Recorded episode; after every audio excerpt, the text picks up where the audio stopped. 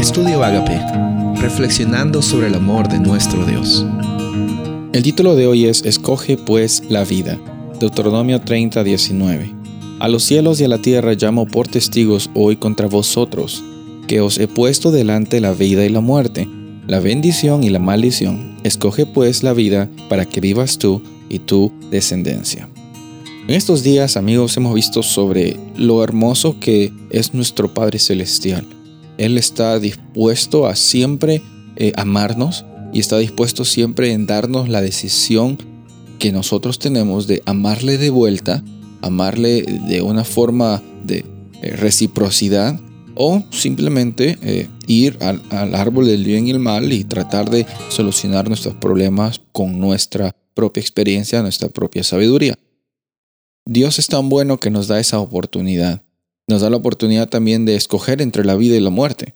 Obviamente parece una pregunta un poco absurda. Obviamente todos quieren escoger la vida. Cuando muchas personas se le da la opción entre morir y vivir, la mayoría de personas que tienen una mentalidad saludable dirían yo quiero vivir. Yo quiero estar en este planeta lo más que pueda. Y es más, mucha gente intenta alargar años de vida eh, en, en este planeta. La vida que Dios te ofrece no solo es vida en este planeta, la vida que Dios te ofrece no es solamente años o días o semanas. Es una experiencia que te vivifica. Es una experiencia que te libera de las, eh, de, las, de las necesidades que muchas veces tú piensas que, que, van a llenar tu corazón. Eh, ya no estás viviendo bajo la expectativa de otras personas, sino estás viviendo bajo la realidad de que tu Padre se complace contigo. Tu Padre te da la vida y la transformación y, esa vida y transformación es la experiencia de salvación. Esa experiencia de salvación es el momento que tú tienes cuando puedes decir hoy por fe que tú eres salvo, que tú eres salva, que tu experiencia no está definida por tu pasado ni por tu conducta, sino por tu identidad como hijo e hija.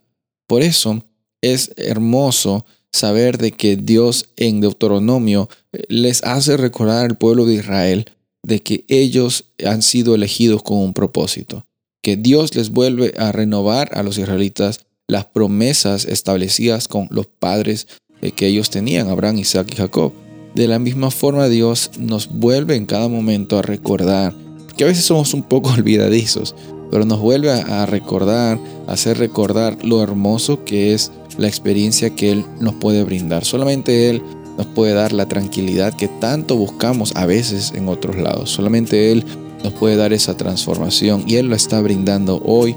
Hoy día por fe lo aceptamos, lo vivimos, lo comunicamos. Soy el pastor Rubén Casabona y deseo que tengas un día bendecido.